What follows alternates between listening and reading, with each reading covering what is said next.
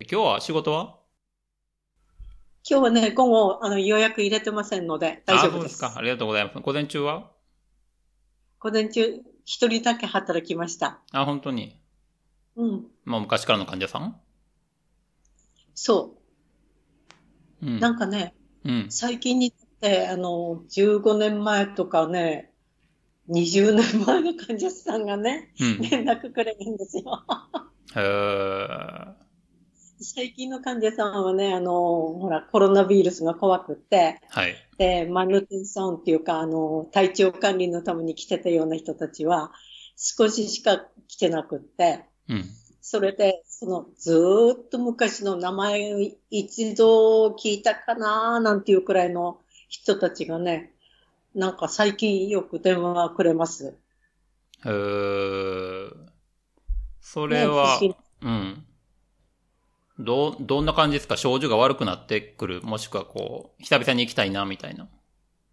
あのね、うんと、今、その15年ぐらい前にやって、それからずっと今まで調子良かったんだけどね、最近また 同じところが痛くなったのなんてね、へーうん、15年も持ったのかと思ったらね、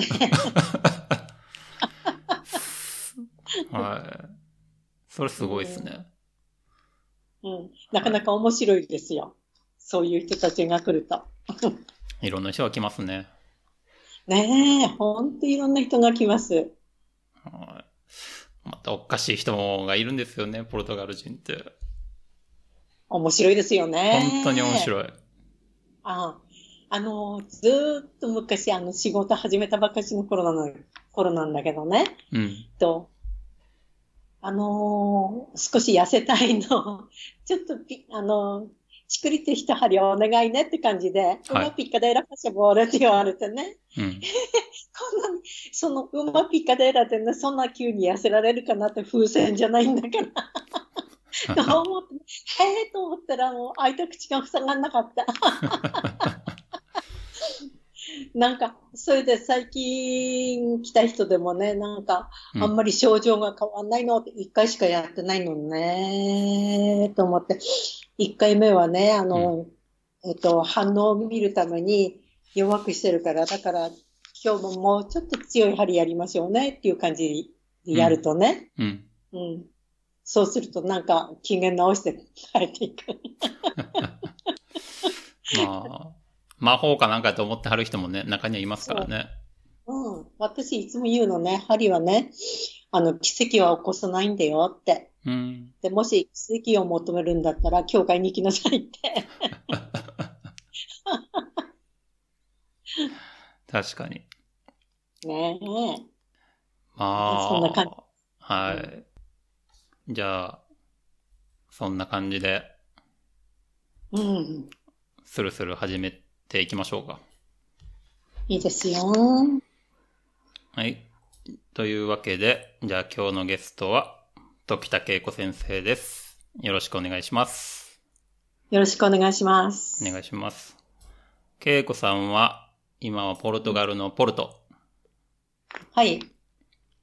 で、僕はポルトガルのリスボンってことで、ポポルトとリスボンは、日本で言ったらどんな感じですか東京と大阪みたいな感じポルトね、東京とね、仙台ぐらいかな。 リスボンが東京で、ポルトが仙台そう、あのー、ポルトってね、意外と田舎町で小さいんですよ。はい。あの、歴史は古いんですけどね。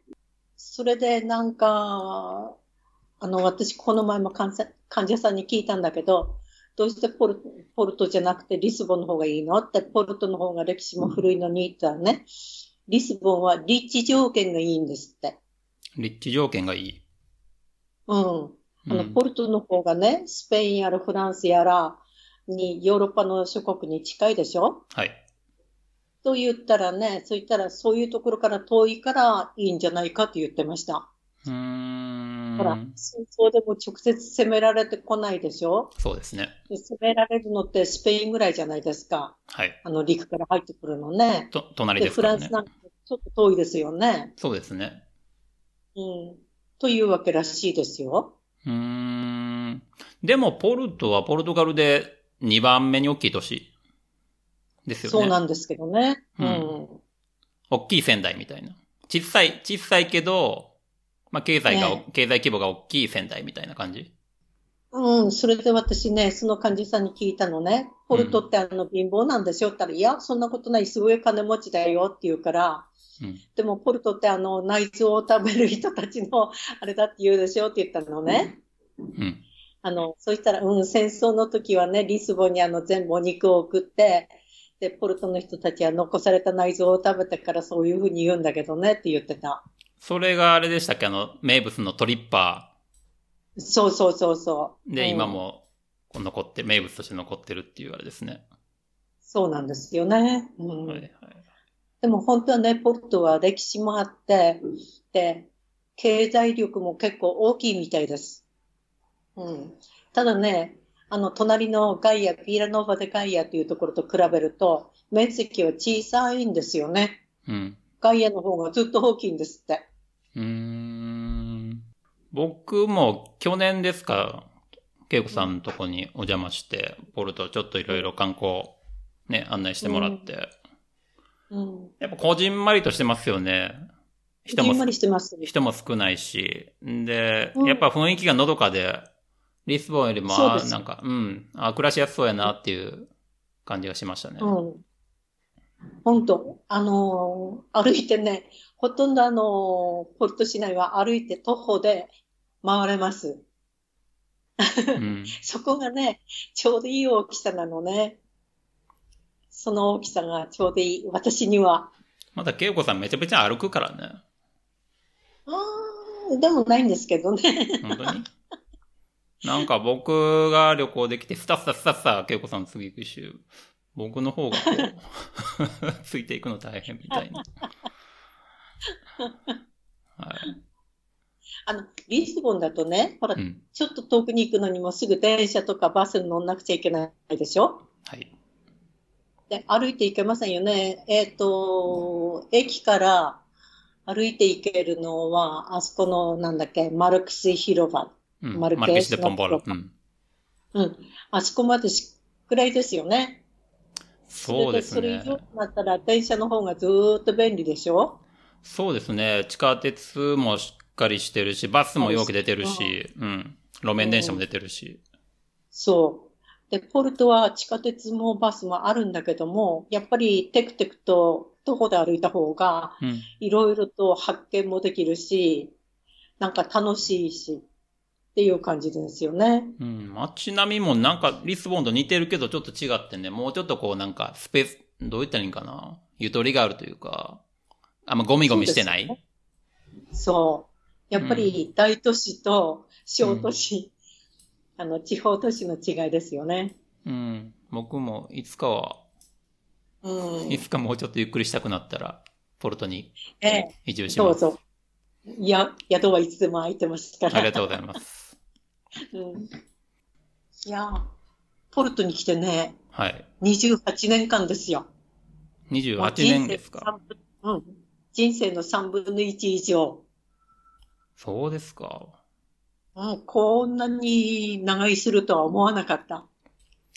28年前にポルトに来て、そっから28年間ずーっとポルトで。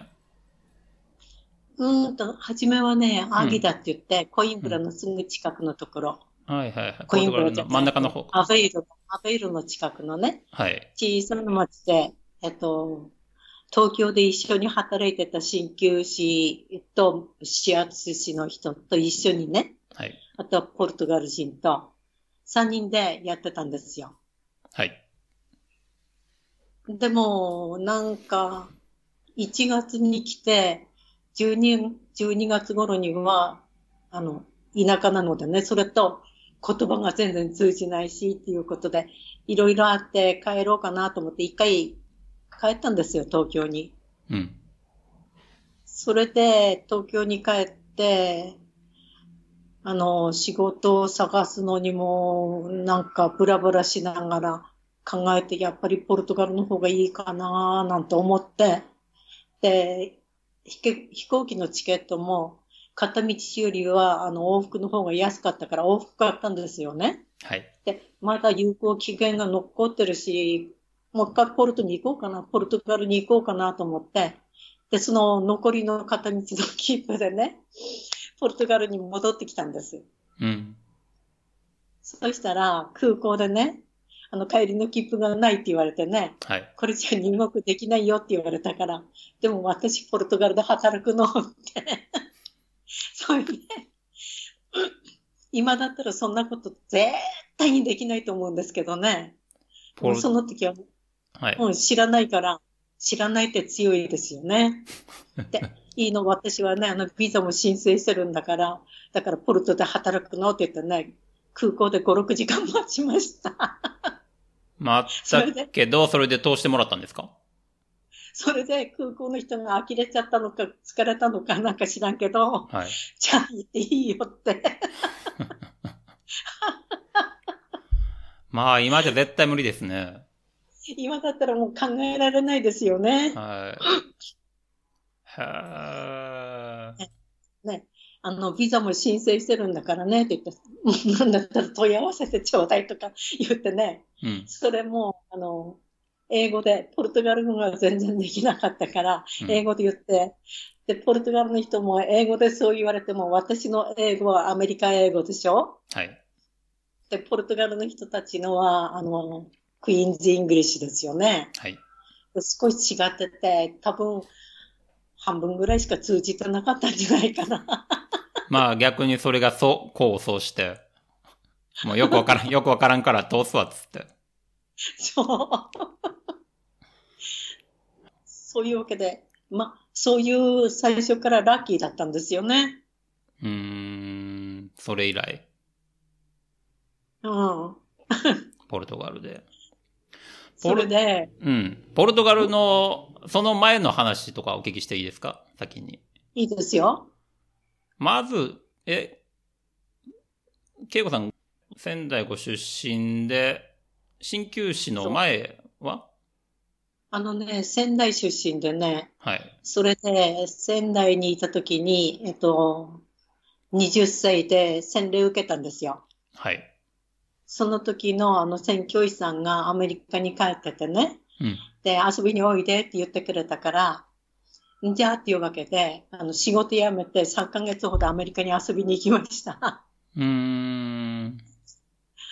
そこをね、あの、グレイハウンドっていうバスがあるんですけど、はい。それに乗って、それでその宣教師さんが紹介してくれたミッショナリーのうちを訪ねて歩いて、うん。えっと、そしていろいろなところでお世話になりながら、アメリカほとんど一周してきました。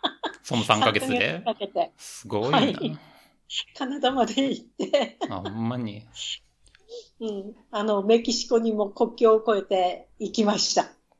はそして、あのーうんとテキサスからね、あ。うん。メキシコに行くときに国境は橋を渡っていくんですよね。で、そこでね、あの、一緒に連れてって、連れてってくれた人がね、あの、どうせわかんないんだからいいよ、テキサスって言いな、テキサス、テキサスって言わないで、うん。テキサスって言うんですって。そうすると、あの、アメリカの英語になるからね。だからそれで通じるからパスポートなんかいらない って。でも、パスポート提示してね、はいうんっていう感じでね、行って帰ってきました。まあ、その頃もまだね、ボーダーとかだいぶ緩かったでしょうね。でしょううね。ーん。今ほどいろんなところきつくなかったですよ。でしょうね。うん。まあ、その、それで、はい。うん。その3ヶ月のうんアメリカ 一周、プラスうんプラスが終わって、で、日本に帰ってきたんですかえ、日本に帰ってきてね。うん。で、本当はね、日本に帰ってから結婚しようかなと思ってた人もいたんですけどね。うん。でも、あの、アメリカを回ってるうちに気が変わって、で、これはもう学校に行って 勉強しようと思って、うん。あの、臨床検査技師の学校に入りました。はい。えっ、とね、北里の、うーん。あ、北里やったんですかええ。衛生科学専門学院っていうコースがあってね、そこで夜間部で昼間は銀座の菊池病院っていうところで働いてたんですけどね、アメリカから帰ってきたもんだから、だからそこの面接受けに行くときにね、ジーパン履いて、ゴム草履履いて、で片手にね、その募集広告の、広告の載った新聞を丸めて持って行って、はいそれで面接受けてきたんですよ。ヤンキーみたいですね。 はい。受かるい気があや、んの今だかったらね、よくそれで受かったなぁと思う。でも、かなりいい加減だったんですよね。面接が。ああ、それでヨレヨレのジーパンにわるあの、ゴム草履なんか入っていったのが、うまく入れて、それで、えっ、と、その頃の臨床検査技師の学校が武蔵野の獣医課題かな、うんそこと、それから、あの、北里があって、北里の方が近いからいいかなと思って、で、渋谷に家を借りて、うんで、北里の、あの、臨床検査技師の学校に通って、昼間は、あの、銀座の菊池病院でいうところで働いてたんですよ。はい。うーん。臨床検査技師は何年学校3年。 ?3 年。はい。ね。で、3年間が終わってね。で、またぞろこう、なんか、外に出かけたいなっていう気がしてきて、そしたら、私の行ってる教会の牧師さんの、えっ、と、いとこだか、おじさんだか、いとこだと思ったな、が、あの、インドで働いててね、あの医師として。はい。で、お医者さんやってるから、じゃあそこに行ってみたらっていうのでね、そこに手紙を出して、で、行きますよっていうことで、行きました。行きますよって言って行ったんですね。行ったんですよ。許可も取らずに。 宣言だけして。そして、はい。行ってねで、私は臨床検査技師だから検査やるんだって言ったんだけどね、あの、その頃のインドは、今から、えっ、と、なんだ、40歳ぐらいの時かな。うん。から、えっと、38年前。で、まだまだ今ほど発展してなかったんですよね。はい。で、ワーキングビザを取ろうと思ったらダメって言われてね。じゃあ観光ビザでいいよって言って3ヶ月間いたんですけど。うん。で、その間に、えっと、インドも一周しましてね。出た一周。で、検査の方はって言ったら、なんか、あの、ほら、日本ってその頃、まだもう少し進んでたから、あの、最近の培養する培地とかね、それから試験、試験紙とかっていうのが、全部こう、キット化されてたんですよね。うん。でも、インドの場合ってまだそういうのがなくて、培地も自分で寒天から作んなくちゃないしへ。ーそれで、えっと、メッキの機械がなんかあんまりよく動かないし、それから培養するフランフランキーっていうか、そういうのもあんまり、あの、大きいのがなくてね、ええー、なんて。そして今度は染色しようと思ったら、グラム染色っていうんですけどね、グラム陽性肝菌とか球菌とかっていう、はい。それもなくって、それも自分で作んなくちゃないから、でも材料を買うのに、英語でもヒンディー語でもわかんなくって、うん。それで仕方がないからもう、その染色液も買ってきてっていう感じでね、買ってもらいました。はあ。でもね、そういうふうな仕事してたのはほんの少しでね、あとは血液検査で、えっ、と、顕微鏡を見て、白血球がやったら多いなとかね、結構あの、感染症とかあったんですよね。うん。うん。それでもって、あの、その頃はね、顕微鏡を見ながら数えてたんです。手でカチャカチャカチャカチャってあの、計数機があって。へえ、手入力で。ええ。は今はね、もうあの、コンピューターでもって、あ。はい。えっと、顕微鏡の下に置いたプレパラートの中から、うん。っていうか画面、画面が出てくるんですよね。うん。スクリーンに、あの、パソコン、パソコンじゃないけど、スクリーンに、あの、画像が出てきて、それで、勝手に数えてくれるんですよ、コンピューターが。はい。うんでもそのくらい自分で数えなくちゃなかったの。1試合に何個だから、えっと、何倍、何倍の倍率でやってるから、それを倍率かかける1試合分の個数で何個っていう感じでね。はい。そういうふうにして測ってました。はい。今もそういうふうな古いやり方なんて全然ですよね。まあ、随分変わったでしょうね、その頃から比べたら。すっごく変わりました。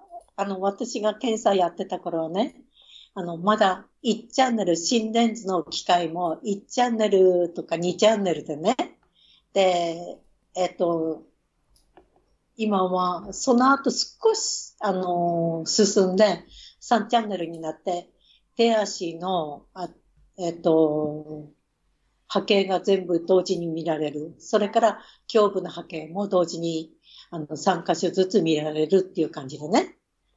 で、3枚ほど、3回分ほど、あの、えっと、チャンネルを変えてやればよかったんですけど、今は全部一緒に出てくるんですよ。で、その頃やってた細菌検査も、えっと、一晩培養して、次の日に、あの、最初の日にね、検体、あの、尿とか、便とか、はい血液とかを、培地、あの、培地って言うんですけどね、はえっい。と、シャールに入れた寒天培地に塗りつけて、で、各コロニーって言って、細菌が、あの、コロニーを作るんです。小さい点々点々っていうのが出てくるんですね。うん一晩置くと。それを、こう、色とか形とか、なんかの違いでもって、それぞれ、あの、分けて試験管に、で、それをさらに、あの、増やして、培養して増やして、もう一晩ですよね。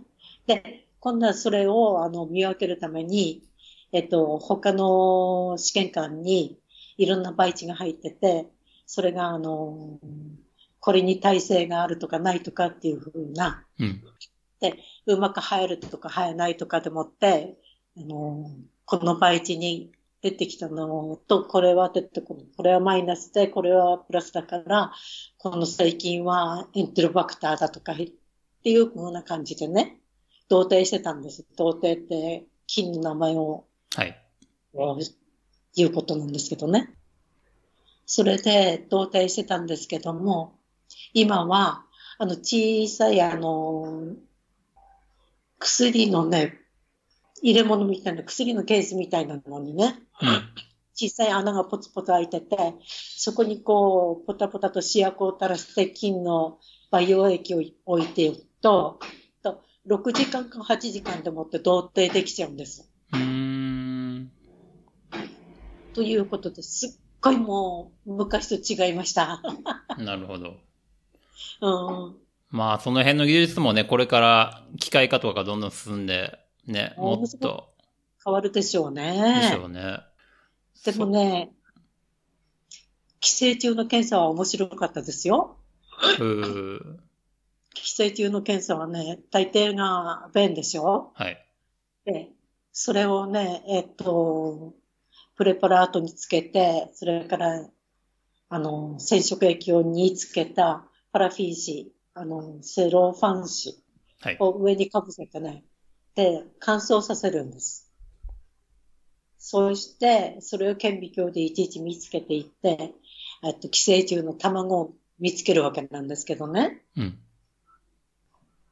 ただ、その仕事、あの、結構いっぱいあの若い人たちが一緒に行っててね、あ、この人はね、寒天食べたとか、人参食べた とか、言いながらワイワイやってたんですけど ね。で、寄生虫の卵の中には、あの、幼虫がいてね、はでい。それがうごめいてるんですよ。時々は。行中なんかは。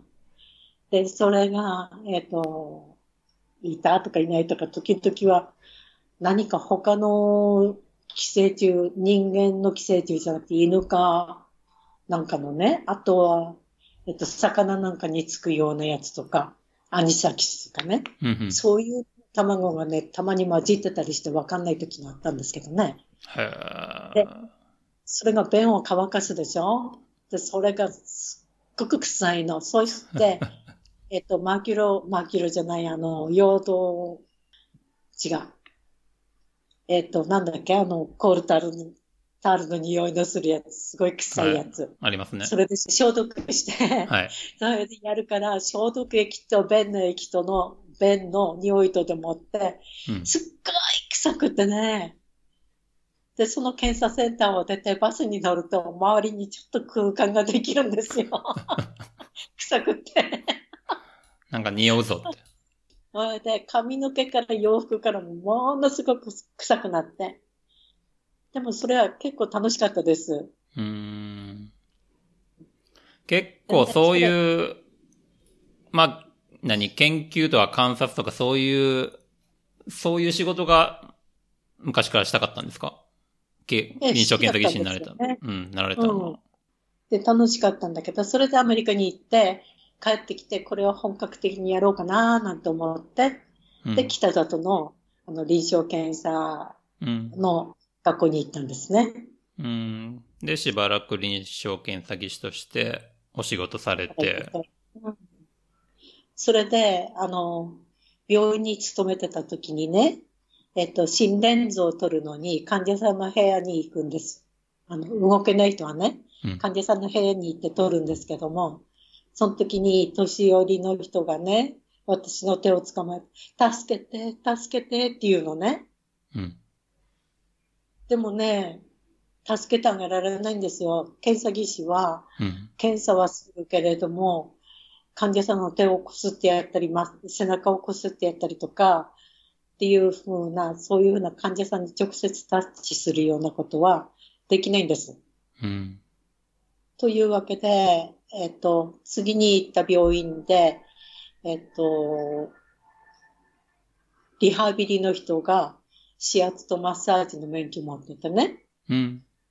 で、ああ、これだったら患者さんにあの、直接触れるしいいかなと思って、その時に学校のお取り寄せたら、たら、指圧マッサージの他に鍼灸があって、それはもう1年だけど、それも、だったら1年ぐらいの違いじゃ大したことないないかなと思って、それで針を一緒に受けたんです。まあ、患者さん、病院で働く中で、患者さんと接する中で、まあ、直接困ってる患者さんそうをね何とかしてあげたいっていう。うん。うん。その中で、鍼灸に出会ったと。そう。ところがね、うん。新旧の理論っていうのが、なんか、すっごいアホらしくて、ほら、検査技師ってね、あの、目で確かめて、数字で確かめてっていう感じでもって、全部こう、あの、後から、そうして誰にでも見せられるでしょはい。針の効果っていうのは、全然見せられないんですよね。主 観、主あくまで主観的ですからね。痛みとか良くなったとかっていうのは。良くなったって言っても、それがこう、目に見える形でわかんないでしょ難しいですね。その、可動、可動域とかそういうことを除けばね。それでもって、目で見える形で、痛みは今でも患者さんに説明するんですけどね、痛みっていうのは昔からあるけど、今科学がすごく進歩した中でも、痛みを測ることはできないし、あの機械でね、うん。それから痛みの量とか、それから質とか、色とか、形とかってのも全然わかんないって。で、あんまり患者さんが痛い痛いって言うとね、医者はもう神経科とか精神科の方に回すんだよって、 確かに。ええそういうことがあるんですよね。というわけで、初めの頃は全然信用できませんでした。うーん。針がこんなものさして 良くなるか。 まあそもそも張り、張りがすごいとか張り効くなっていうきっかけじゃないですもんね、恵子さんの場合は。うん。うん。でね、あの、東京の渋谷にね、六本木に、青柳修道先生っていうのがいたんですよ。はい。で、その先生のところは、なんか、すごいよって言うからね、だから私もそこで働いてみようかなと思って、で、友達に言ったら、青柳先生とか若い人しか入れないよって。で、私その時もう40過ぎてたでしょうん。だから、ええどうかなと思ったけど、一応当たって砕けろと思って行ってみました。それ は学生中卒業した後卒業した後。うん。そしたら、なんか、その時もラッキーだったんですよね。うまい具合によし、来てみなさいっていうことで行ったんですけど、はあ。そこのね、あの、青い青柳先生の針っていうのがすごいんですよ。うん。一人の患者さんに100本ぐらい刺すの。うーん。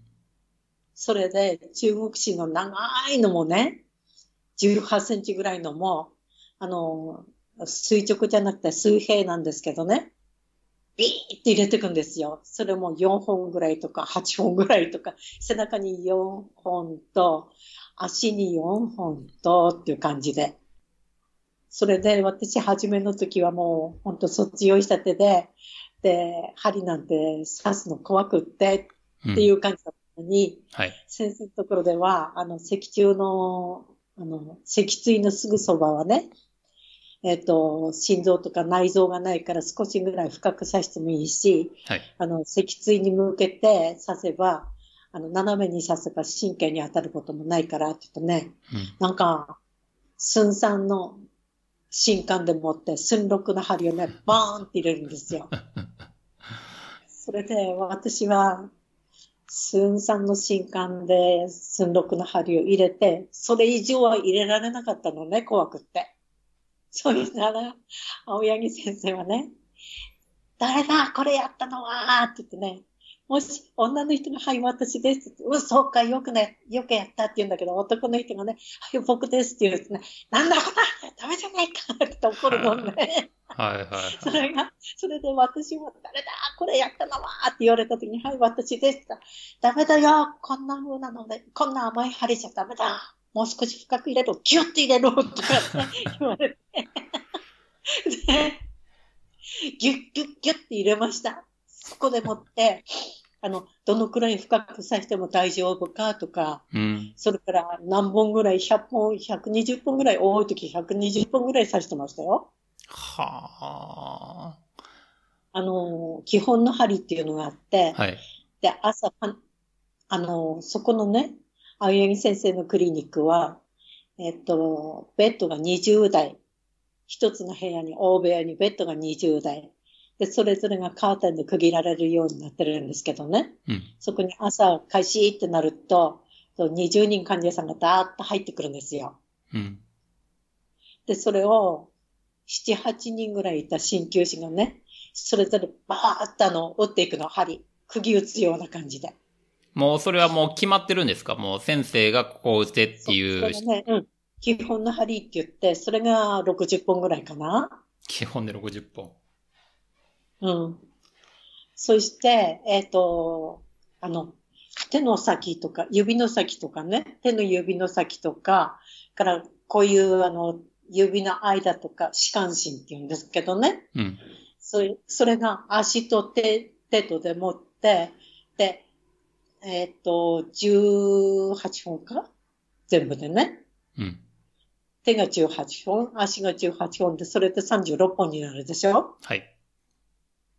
で、背中はもっといっぱい、あの、スペースがあるからもっと刺しますよね。うん。で、お腹の方も基本の針っていうのがあって、わーっと手足とかお腹とか全部刺していきます。それで、そういう風にして基本の針の後で、先生終わりましたって言うとね、先生がよっしゃーって言って出てくるんですけど、それが、あの、ハゲ頭でも見上げの長い先生でね、へーそれね、あの、頭にいつもね、あの、凍らせたタオルを乗っけてこう、はい。そして、襟首のところにも凍らせたタオルをね、こんな感じで持って、うん。こうやって。で、それがダラダラと溶けて、もう濡れるんで すよね。で白衣じゃなくて、あの、道着って言っては、い柔道着。はい。えっと、青柳先生はなんだっけな、合気道やってたんでうす。ーん。それで、その道着がびしょびしょになるんだけど、なんか、体の熱で乾くみたい。で、裸足でね、いつも何にもあの、草履も何も履かない、靴下も履かないで、裸足で、よーしって言ってね、これはな、気合で直すんだぞって言って、で、先生がね、さらに60本か80本、80本を刺した針の間にうん、中国針でブツブツと新刊を使うときもあったし、使わないときもあったんだけど、ブスブスブスブスさしていくんですよ。 あ豪、豪傑ですね。あ。一回患者さんに聞いたのね、痛くないですかって言ったらね、痛いんだけどね、痛いって言う前に次のが刺さってるからね、ああ、ああ、って言ってるうちに終わっちゃうって。はあ。強烈ですね。 うん、すごい面白いセンスだった。はあ。でね、みんなに好かれてて、おばあちゃんからうん。赤ちゃんまで、うんうん。みんなに好かれてました。それで、先生ね、糖尿病だったんですよ。うん。はところが、大福が大好きでね、 いっつも大福用意したって。 で、患者さんにね、腹減ったかなんて聞いてね、よし、これ食べろってね、あの、大福持ってきて、半分にちぎって、むぎゅっと口の中に押し込んじゃう。 で、患者さん何も言えない。あ。強烈やなでもそういう、やっぱそういう人やからこう人に好かれるから、ね、うん患者さんも来るし、患者さんも良くなるし。そう、それで、毎日、1日にね、100人です。だから、うん。 5回入れ替えて、20人の患者さん5回入れ替えて、うん。で、1日100人。うん。で、水曜日が休みで、土曜日が半日で、だから月火で200人でしょうん。木金で400人ですよね。うん。で、土曜日が半分で450人1週間で。はだからお昼ご飯食べるのにね、立ったままでないと食べられない。 時間がない。あ。忙しくてね。うん。いや、そういう人のところでもって、本当に十分にいい修行をさせてもらいました。そんな忙しいクリニックで、しかも、一人一人の患者さんに針をもうとにかく打ちまくると、本数が多くて。うん。うーん。いい勉強になりましたよ。いや学校でほら、どのくらいの深さまでとか、ここには何、あの、肺があって、ここは深くさせてはいけないとか、なんとかって言われてたんですよ、県生なんかも。はい。でも県生なんかも、こうやってなーって肩を、肩先つまんで、うん。でこうやって外にあの引き出しておいて、うんで縦に垂直に入れるとなって、これはもう大丈夫なんだって、肺になんか絶対刺さないって、 うん。わかり、わかるでしょ、わかりますう。んはい。うん、だからそういう感じでもってね、いろいろ勉強になりました。へーそれが、まあ、ほぼ最初の、新旧学卒業しての最初のキャリア。いや、最初じゃなくて、うん。最初は監督だったの。あの、渋谷でね、指圧とマッサージやってたんですけど、うんアルバイト、アルバイト的に学校に行ってる間にね、うん少。しでも勉強しようと思って。うん。そして、そこでもって、たまにあの患者さんに、針やってもいいですかって言ってね、やらせてもらってたんで、卒業してもそこでちょっとだけ、あの、うん針やってましたけど、なるほど。それから、うん。そういう感じなので、あの、針の方、ちょびちょびと覚えていきました。うん。その、そこの次に、その青柳先生のところに行って、そうーん。そこ、青柳先生のところは結局、何年ぐらい働かれたんですかう。1年とちょっとぐらいかうーな。ん。まあ、ででもよもか、った。うん。あの、精神と時の部屋みたいに、ものすごくギュッと。そう。それで青柳先生ね、あの、えっ、と、そういう針の打ち方してて、たまに1年に一遍ぐらい北京大学に教えに行ってたみたいです。うーん。で、その前フランスで働いたこともあるんだぞって言うから、じゃあフランス語できるんですかって言ったらね、いや、通訳つき、通訳付きでやってたから、フランス語はわからんって言ってたけど。あ、そう。そうか。で、その後でね、うん。その後かな、その前かな、今ちょっと忘れてしまったけど、所沢で、あの、開業した鍼灸師の人が、鍼灸師じゃないや。うんと、なんかどっかの金持ちの息子がいて ね、その人が鍼灸院を開開業して、で、そこに行ってしばらく働いてたんですよ。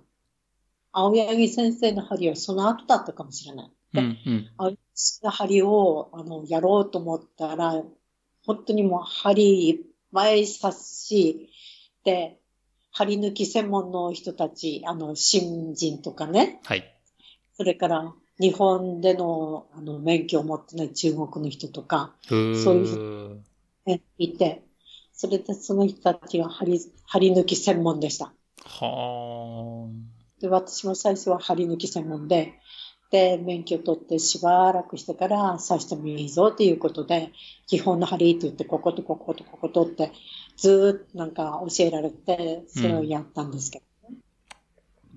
まあそうやってね、まあ、まあ最初の頃ってね、やっぱりこう、どういうふうに治療組み立ったらいいかわとかってね、やっぱ学校そ卒業したってやったらわかんないし、最初っからね、自分の、自分のやり方で行くっていう人もいるけど、まあある程度最初はね、こう上の人に、まあ基本はこうやとか、っていうふうに、まあ指示されるのも、指示されてやっていくうちに自分でもこういろいろ分かってくるもんがあるみたいなところはありますよね。そうですね。うん。いや、あの時はね、でも、あの、どのくらいの量の針をどのくらいの深さまでさせるかっていうのがね、分かっただけですごく良かった。うーん。そのクリニックは1日100人だから、本当北は北海道から南や、南や九州までっていう感じで、いろんなところから来ててね、日本各地から。うん。で、遠いところから来た人は、あの、都内にホテルに泊まって、毎日来て、あの1週間とか2週間治療を受けて、それから帰っていくっていう感じでしたよ。僕も日本の鍼灸院で働いたことないんでわ、あんまわかんないですけど、うんこう日本とかってこう結構一週間に一回とか来るそうそそう。方が多いんかなと思って。その時はそうじゃなかった。そうもう毎日来はる。う。でも、ほら、遠いところの人たちは、うんえっと、九州から来て、で、わざわざ治療を受けに来て、1週間に一遍じゃ、そうですね。ね、2、3回しか受けられないでしょうん。というわけでな、るほど一回ね、あの、腰痛の人が来てね、うん。で、いたたたたたと言って、なんか半分腰曲げて入ってきて、で、先生の針100本ぐらい打ったんです よ。そして帰る時も、いたたたたたたたって帰っていって、それでみんなで言ったのね。うん。うあんの人も絶対来ないよって言ったんだけど、次の日もまた来てね。はで、次の日も同じように、いたたたたたたたって帰ってい って、3日目も同じようで。い。うんおかめになったらね、なんかすごい良くなっちゃって、そうですか。は そういうこともあるんだなぁと思いました。やっぱりそういうのってね、実際見ないとね、信じられない。あ。確かに。あと、こう、ね、もう経験積んで分かってはる人はね、こう、一回うん二回、一回二回良くならなくても、これぐらいのタイミングでよ、カラッと良くなるっていうことがね、分かってはる節はありますよね。そう。それでね、えっ、と、なんだっけな、子供で4歳になってもまだ何にも喋らないっていう子にね、うん。なんか子供の場合は動くから、手足をね、ベッドに縛り付けちゃうんですよ、はい。体。はい。うん。それで口開けろって言ってね、口の中に脱脂麺を押し込んでおいて、あの、つばがうん出るからね。うん。で脱脂麺を押し込んでおいて、で、下のところ、絶根。はい。そんなところにビシビシ刺しちゃうの。普通、普通の針をはあ。はでね、どうなるかとは思ったらね、そうしたらなんか知らんけど、良くなってね、あ。うーん。で喋るわ喋るわ、もううるさいって感じで。それ、何、何回か治療続ける、てる間にですかうん。うーん。で、子供もね、縛られると嫌だから泣くんですけどね。うん。えっと、終わればね、もう先生って感じでね、なんかすり寄っていきますよ。 はー。また豪快な治療ですね。ええあれ面白かったですね。 なんか自分ではこうできひんけど、すげえなとか、そういう治療をいね、いろんなバリエーション見られるんって、やっぱり、ものすごいくいですよね勉強になりますよね。うん。なるほど。うん、そんなこんなで、ポルトにはどういういきさつであのね、渋谷のあの指圧マッサージの治療院で働いてた人が、はい。なんかポルトガルに来てたんですよ。岡井先生のところで働いててね。うん。で私最初はね、あのーポルトガルじゃなくて、ヨルダンの方になんか仕事の口があったので、はい。指圧マッサージだったんですけど、そっちに、そっちに行こうかなと思ってたら、えっと、雇い主が病気で倒れて入院して、で、しばらく待って、退院したからもう一回ビータの取り直しっていうことで、やってたらまた入院したんですよね。うん。それでこれは良くないかななんて思ってたら、その、ポルトガルで働いてた、あの、渋谷の治療院の同僚がね、なだったらポルトガルに来てみたらっていうことで来てみたんです。来てみたんですって、そんあな。はい。それまでにポルトガル行かれたことはあったわけあ、じゃかかない。ったんですよ。うん。うん。で、ビザを取り始めたんだけど、12月になって、なんか、帰ろうかなと思って帰って、で、その時、帰って、ビザもだからね、ほっぱらかしでした。その時、え、その時で観光ビザとかなんか、あったんですか ?3 ヶ月以内ですとか。一応ね、あの、入国するときは、あの、観光っていうことでね、3ヶ月のうん。何にもないんだけど、はいはい。その時にビザの申請をして、うん。リゴまで行ってね、うん。で、そこで申請したんだけども、私は直接行かなかったのです。 直接行ったのは2回目の時。うん。で、ポルトからだとビゴの方が近いんですよ。はい。リスボンよりもね。うんうんうん。それでビゴまで行って、でそこでビザの申請をして、なんか、なんか言われても、英語で言われても、日本、あの、ポルトガル語で言われても、わけわかんなかったんですよね。それで、2回目の時に、えっ、と、スリバチっていうマクロビオティックのレストランがあるんですけど、はい。そこで働くようになって、でうんそこのオーナーの人に一緒に行ってもらったら、あ、やっとあの、ポルトガル語で話せるわって、あの、向こうの、うんうんえっと、フィゴの大使館の人がね、喜んで、うで、ん、なんか、早々に出ましたね。それは、え、そのレストランで、恵子さん最初働かれたんですかええ、働いてました。そこで働きました。最初、ポルトガル。あーそうでてしかたか。 2回目の時は。うんうんうえんえうん。ねそれまでにね、そのアメリカとかインドとか行かれてて、まあ、海外っていうことに自体は抵抗がないというか、むしろこう、海外で働くことに興味がもともとあってって感じだったんですかあのね、うんと、えっとね、海外医療協力隊とかっていうのがあってね。はい。で、それ、それに入ってて、えっと、フィリピンに2回ほど行ったんですね。うん。あの、結核菌の検査で。はい。だから海外で働くっていうのにはそんなに、こう、あれがなかったんですね、抵抗が。なるほど。で、ポルトガルに来てね、ポルトガル語で、ポルトガル語は全然知らないけど、まあ、ヨーロッパの端っこだから、英語で通じる、通じるだろうなと思って、行ったら、アギラで、あの当時は、なんか、全然英語がまだ流行ってなくて、その当時だったら多分、第二外国、外国語は多分フランス語かなそう。う。うん、それで英語で話すとね、フランス語話せるとかスペイン語も話せるって聞かれて、全然って感じで。うん。で、患者さんにね、ポルトガル語はわかるって言われたから、ああ、知ってるよ。日本とポルトガルはね、ポルトガルはずっと昔から、あの、友好関係があったんだか らって、ポルトガル人が来て、いはいっぱいあの、ポルトガル語のこと言葉を置いててよって言って、そうですね。それで、じゃあ言ってみろって言うからね、パンでしょカッパ、マント、カンデラ、ベラン ダ。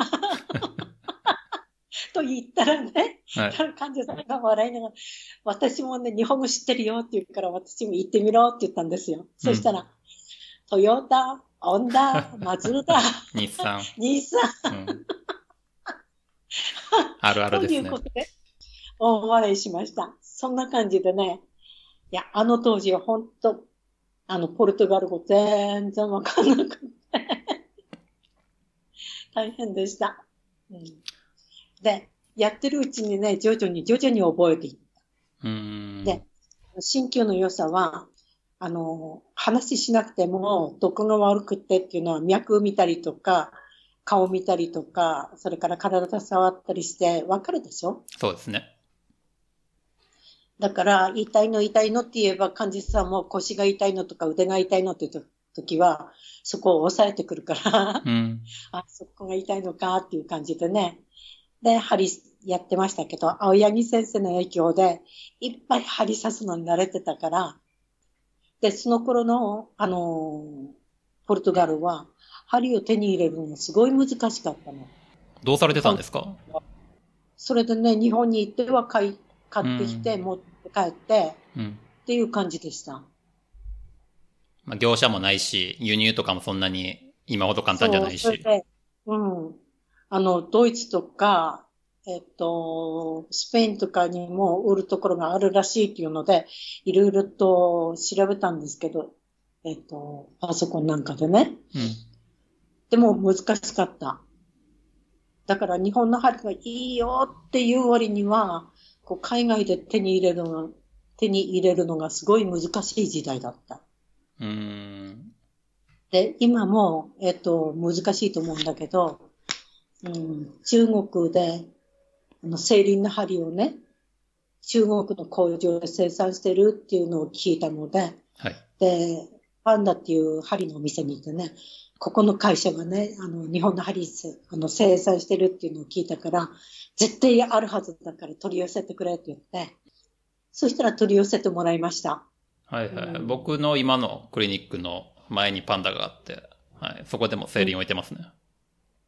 でしょうん。はいだから、前はね、本当に中国、中国人しかなくって、針もすごく高かったので、うん。高かったっていうのは日本の針がね。はい。うん。